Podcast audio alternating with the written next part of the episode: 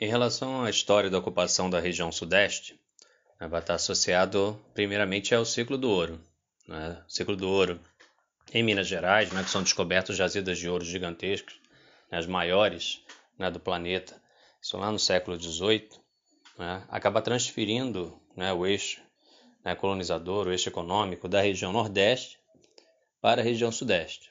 Né? Vejo, vendo que o próprio ciclo da cana já vem decaindo, devido à concorrência com as Antilhas, a um declínio econômico do Nordeste, e essas jazidas né, descobertas em Minas Gerais acabam atraindo esses investimentos. Né? Como Minas Gerais é uma região interiorana, né, não tem área litorânea, o Rio de Janeiro, na né, cidade do Rio de Janeiro, né, o porto do Rio de Janeiro passou a ser né, extremamente movimentado nessa época para o escoamento do ouro e também para a chegada das mercadorias compradas com o dinheiro do ouro. Então a circulação né, aumenta demais né, nesse período e a cidade do Rio de Janeiro se torna ali um centro principal da colônia. E automaticamente é, a capital, mediante a isso, é transferida. A capital deixa é, de ser Salvador, na Bahia, e passa a ser o Rio de Janeiro. Então, o Rio de Janeiro passa a ser a capital né, colonial. E permanece ali até né, metade do século XX, com a construção de Brasília por JK. Né? Então, esse ciclo do ouro foi importante para a região sudeste, no crescimento, a importância aí da região sudeste, nas estradas de ferro, como a estrada de ferro real, né, que foi construída, nas estradas ligando Minas Gerais ao litoral, né, o crescimento das cidades em Minas Gerais também, não é? como Ouro Preto, né, Ouro Branco, Mariana, né, cidades ali próximas, as cidades históricas próximas ali à área de extração de ouro. Né? Mas né, o ouro, nós já sabemos, é um bem finito, né? e chega um momento que ele acaba se exaurindo né? e há esse declínio né, do ouro nessa região. Mas, né, com o passar do tempo, logicamente, né, um outro ciclo vai né, se sobrepor né, ao ciclo do ouro, que é o ciclo né, do café.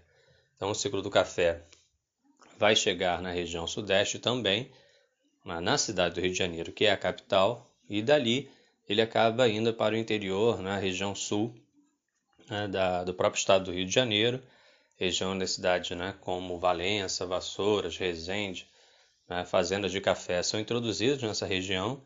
Né, hoje né, ainda estão lá presentes casarões dessas áreas né, de produção de café, não mais, tem os pés de café ainda, mas por mais questões turísticas. Né? Porque esses hotéis fazenda acabaram, não, esses locais né, acabaram virando hotéis fazenda, né, para buscando no né, setor terciário uma forma de lucrabilidade, já que o café não é de tão grande importância, porque ele acaba se deslocando para outras regiões do país, onde se adapta com mais facilidade. No caso ali, né, o estado de São Paulo. Né, o estado de São Paulo vizinho, ele acaba recebendo também algumas áreas né, de plantio de café e acaba também se adaptando melhor o café a essa região, né, porque né, principalmente em relação ao solo. Né, o solo de São Paulo, ali no norte do Paraná, que é o nosso conhecido solo de terra roxa, apesar do nome roxa, né, na verdade é um solo avermelhado, né, devido aos colonizadores espanhóis que estavam na região, né, que chamavam solo de rojo, né? e a adaptação do povo brasileiro de rojo foi para como roxo. Né? Mas o solo é um solo avermelhado de origem vulcânica, é um solo jovem né, em relação aos demais solos do Brasil e extremamente fértil, onde o café se adaptou com maior facilidade. E também né, de ser um relevo um mais plano, não é? então que gerou uma adaptabilidade maior ao café em relação a um relevo mais inclinado no Rio de Janeiro e um solo de menor fertilidade. Né? Então o café se adapta melhor a São Paulo né, e ao Paraná e acaba né, o eixo econômico que estava aqui no Rio de Janeiro se deslocando para São Paulo. Então há um crescimento gigantesco da cidade de São Paulo, na metrópole paulista, mediante né, ao plantio de café nessa região. Né? Então ali já para o século né, é, 18, né, já para o século XIX, final do século XIX, século XX, né, melhor falando, você tem esse período aí áureo né, do café, né, do, principalmente no período da República Velha, né, com a proclamação da República, é? até a chegada de Vargas esse período da República Velha foi dominado, logicamente, por essas oligarquias cafeeiras, né? aquela República do Café com Leite, que vocês já ouviram falar em aula de história, né? onde o café, né, os, os cafeicultores, aquela oligarquia cafeeira, controlava a estrutura política do Brasil. Né? Juntamente com Minas Gerais, né, São Paulo controlava né, a administração pública né, da, do país. Ainda com relação ao ciclo do café aqui na região sudeste, é importante frisar né, que o café né, não só trouxe né, um desenvolvimento econômico gigantesco para o Sudeste, né, atraiu um fluxo né, populacional também para a região, né, e, claro, né, com o dinheiro do café foram introduzidas né, vias de acesso ligando o interior de São Paulo, do estado de São Paulo, ao litoral, principalmente né, uma estrutura férrea. As ferrovias eram o principal meio de transporte na região na época, ligando o interior né, ao litoral, e no litoral, mediante o dinheiro do café, foi construído né, o Porto de Santos, que hoje é o maior porto né, de carga né, do, do, país, né, que futuramente vai ser usado né, para outros setores que vão estar chegando na região. Mas, é, primordialmente, né, primeiramente, é, o dinheiro do café foi importante para isso, né, para essa infraestrutura de São Paulo, né, de escoamento, somente ligando ao interior da, do estado, à capital, na cidade de São Paulo, e também ao litoral, na cidade de Santos.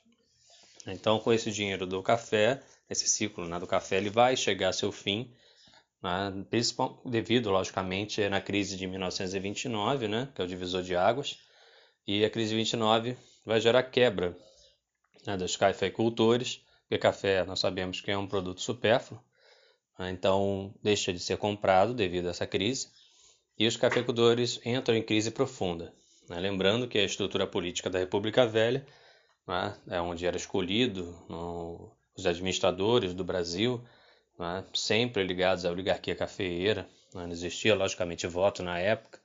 Né, é, então, é, aproveitando-se disso, né, já sabe, nós já sabemos, há, há essa quebra né, dessa escolha né, pela oligarquia, onde entra Vargas, devido, logicamente, ao café, né, que se enfraquece demais, e a oligarquia juntamente com ele. Então, o café não quer dizer que deixe de ser plantado na região sudeste, ele continua até hoje, né, sendo de suma importância, não é mais a principal atividade econômica. Né? Mas, devido ao crescimento né, das áreas urbanas, como Rio de Janeiro e São Paulo, no sudeste, né, com a chegada das indústrias no território brasileiro, elas vão dar prioridade à região de melhor infraestrutura né, e maior disponibilidade de mão de obra né, do Brasil que logicamente é a região sudeste. Então as indústrias elas vão ser introduzidas na região sudeste. Com a chegada de Vargas, a introdução né, das indústrias estatais, né, como a Petrobras, que fica na cidade do Rio de Janeiro. As estatais normalmente elas foram né, introduzidas na capital, né, que é a cidade do Rio de Janeiro. Então a Petrobras, a Vale, né, a CSN fica em Volta Redonda, que também está aqui na região sudeste. Né? Então, as grandes estatais né, de Vargas ficam no Rio de Janeiro.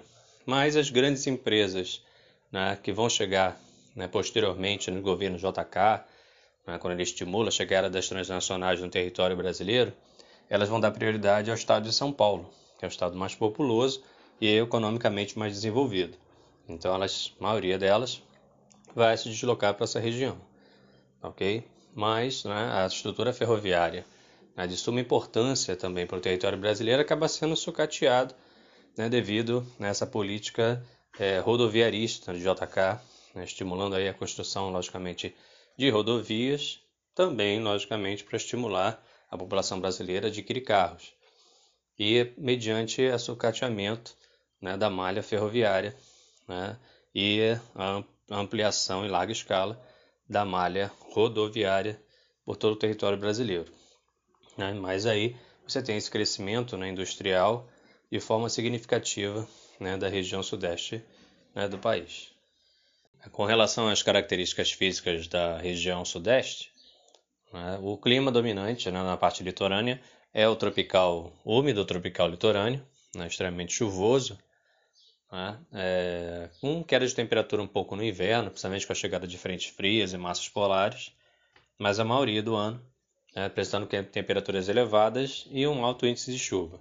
E nessa região, a formação do bioma denominado né, Mata Atlântica. Extremamente degradado, né, devido, logicamente, né, à intensa atividade econômica, desde a atividade né, cafeicultura até o crescimento urbano, né, mediante a industrialização. Então, a Mata Atlântica apresenta pouquíssimas áreas né, preservadas em parques ambientais, reservas, mas a maior parte, aqui na região sudeste, pelo menos aí 95%, já foi devastado. Na própria cidade do Rio de Janeiro, né, onde existiam áreas né, de Mata Atlântica originais, eles foram retirados para o plantio de café. As áreas florestais existentes na cidade atualmente, né, como né, o Parque da Tijuca, né, a Reserva da Tijuca, a Floresta da Tijuca, né, ela é uma floresta secundária, ela foi reflorestada né, após né, a retirada de toda a mata para o plantio de café. Muitos rios da cidade acabaram secando, né, então houve uma ordem, logicamente, para o reflorestamento da região. Então é uma floresta que não é originária, até mesmo que espécies não nativas foram introduzidas nesse processo, né, espécies trazidas até de outros países, né, como a própria jaca, né, uma fruta que veio da Índia, que acabou proliferando muito rápido e acabou virando uma praga, né, porque são espécies não nativas. Então, é, essas áreas não são originárias né, de Mata Atlântica. É, então, mais para o interior, o clima é o tropical continental. Né? Se você for em direção, logicamente, à área interiorana em Minas Gerais, né, você vai passar pela área serrana, onde nós temos aí o clima tropical de altitude, devido, logicamente, à altitude apresenta temperaturas muito baixas, principalmente no inverno, onde as temperaturas podem chegar abaixo de zero. Né, nas cidades ali como Petrópolis, Teresópolis, Nova Friburgo, né, aqui no Rio de Janeiro, nas, é, São José dos Campos, né, em São Paulo. Então, são cidades que apresentam temperaturas muito baixas devido à altitude. Né, e mais ao interior, né, já em Minas Gerais, interior de São Paulo, você vai ter o tropical né, continental, né, o tropical típico, que aí você vai ter uma estação bem mais seca no inverno em relação ao litoral, apresentando aí áreas florestais de cerrado, né, na maior parte dessas regiões. Então são características aí associadas ao clima e aí a vegetação que é típica né, dessas áreas. Tá? Na região do extremo norte de Minas Gerais, você tem a região né, com clima tropical semiárido nordestino, né, com características similares né, ao sertão da própria região nordeste, né, devido ao clima ser o clima mais seco né, do país né, e apresenta suas características não só né, é, ambientais, climáticas, mas também sociais. As pessoas vivem muito similares às pessoas que vivem no sertão da região nordeste. Bom, de acordo com os setores né, da economia, no setor primário, né? Logicamente, a agropecuária que mais se destaca na região sudeste, né?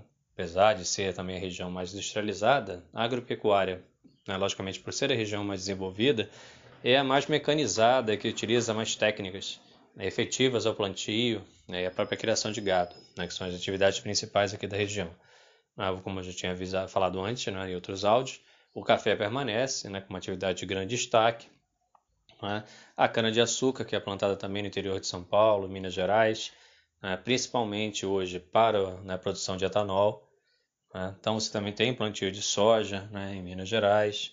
A pecuária também continua sendo destaque aí, tanto em São Paulo como também em Minas Gerais, né? não só para corte, mas também produção de leite, queijo que vem de Minas Gerais, que é de excelente qualidade, não só para todo o território brasileiro, como para exportação. Né? Então, essa atividade né, ligada ao setor primário, né, que se destaca, é o setor né, da agropecuária, que usa, né, como eu falei, maquinários pesados, colheitadeiras, cefadeiras, irrigadoras, né, importantes aí para uma maior produtividade nessas áreas agrícolas e enriquecimento das cidades ao interior, visto aí que algumas cidades que fazem festas típicas, como a de Barretos, ligados à cultura interiorana, né, a música né, sertaneja, né, que é muito forte nessas áreas né, ao interior dos estados, né, como São Paulo, em Minas Gerais, principalmente aqui na região sudeste. Né? A atividade pesqueira ela não é tão né, difundida, é mais de uma maneira artesanal.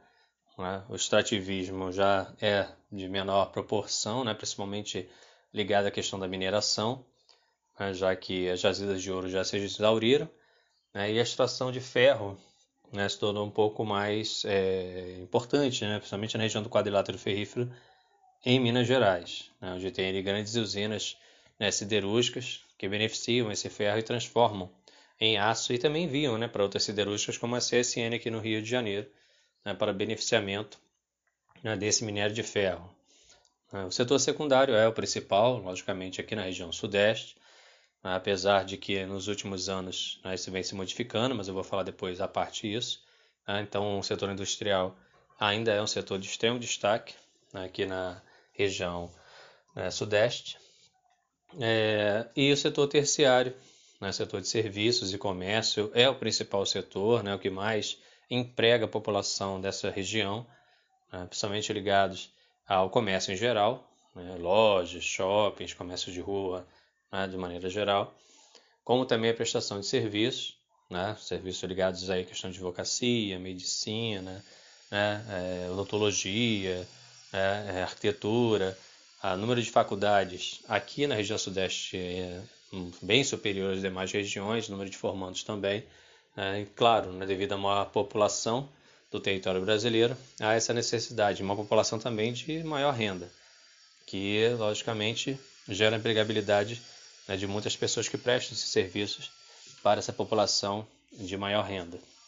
Então, o setor de serviços aí é que atualmente né, vem empregando uma parte da população, né, mediante aí a redução do número de empregos no setor secundário, principalmente né, devido à modernização das indústrias, e também no campo, né, no setor primário, que também vem mecanizando suas atividades e reduzindo a empregabilidade.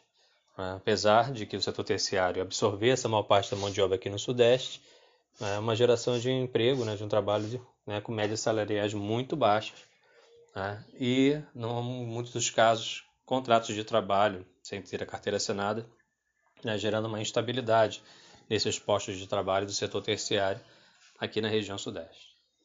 Com as modificações da estrutura industrial atual, né, principalmente afetando a região sudeste, né, que é a região mais industrializada do país, muitas indústrias saíram da região sudeste e foram para outras regiões, como né, Nordeste, Centro-Oeste, em busca de né, regiões mais baratas, mão de obra mais barata, isenção de impostos, né, isso tudo mais caro na região sudeste. A gente sabe que o valor do espaço físico no Rio de Janeiro e São Paulo é extremamente caro, a carga tributária é elevada, a média salarial também maior do que outras regiões do Brasil, acabou gerando esse deslocamento industrial para outras áreas né, e uma perda de postos de trabalho né, no setor secundário. Né.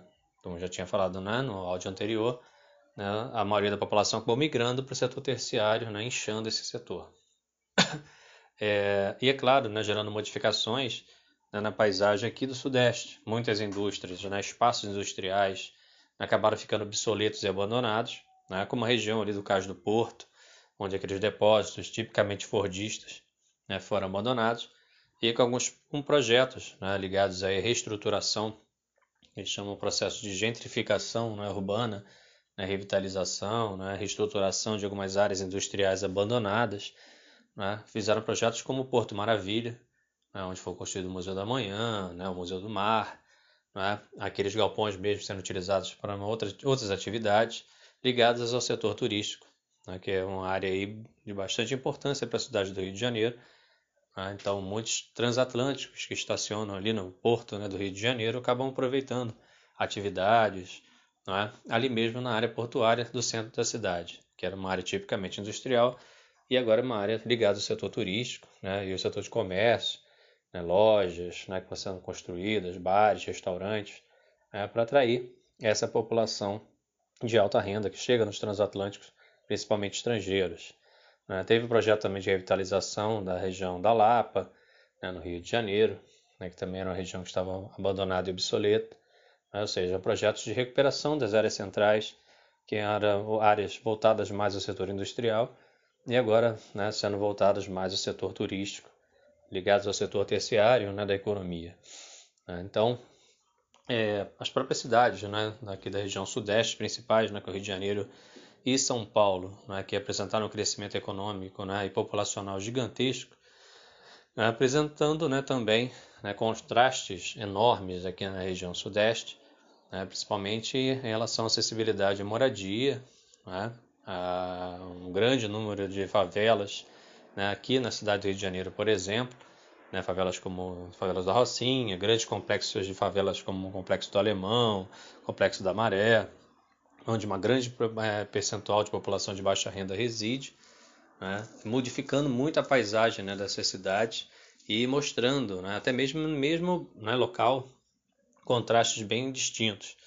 Né, como você vai, por exemplo, na zona sul né, do Rio de Janeiro, e você consegue ver bairros ali como Leblon, Ipanema, Copacabana, Barra, Recreio, bairros de alto poder aquisitivo, e ao mesmo tempo no mesmo local, no mesmo bairro, você vê favelas como Pavão Pavãozinho, Cantagalo, né, Chapéu Mangueira, né, Vidigal, a própria Rocinha, né, que estão ali próximas a bairros de alta renda. Então você tem duas realidades, né, uma segregação socioespacial bem visível né, nessas cidades, né, devido a esse grande crescimento econômico, né, e você vê no mesmo espaço pessoas de altíssimo poder aquisitivo morando nesses bairros de alta renda e pessoas de baixo, né, bem baixo poder aquisitivo, morando nessas áreas de favela, e isso, logicamente, gerando né, uma ampliação da criminalidade, da violência, né, ligados ao tráfico de drogas, né, e também milícias, né, grupos aí que se unem, né, é, principalmente em áreas muito precárias, para cobrar tarifas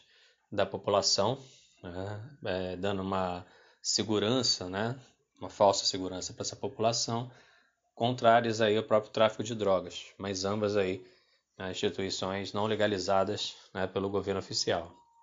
Então, a própria questão também da infraestrutura de transporte, que é muito precária, né, gerando né, cidades periféricas bem desestruturadas, onde a maior parte da população, tanto em São Paulo quanto no Rio de Janeiro, né, que são as maiores cidades aqui do Sudeste, mas também não descartando né, Belo Horizonte e outros grandes centros metropolitanos, né, onde a periferia está bem desestruturada, as vias de transporte são muito precárias e insuficientes, né? é, gerando imensos engarrafamentos constantes e diários, né? e, claro, não valorizando essas áreas mais afastadas do centro da cidade, onde a população acaba residindo né?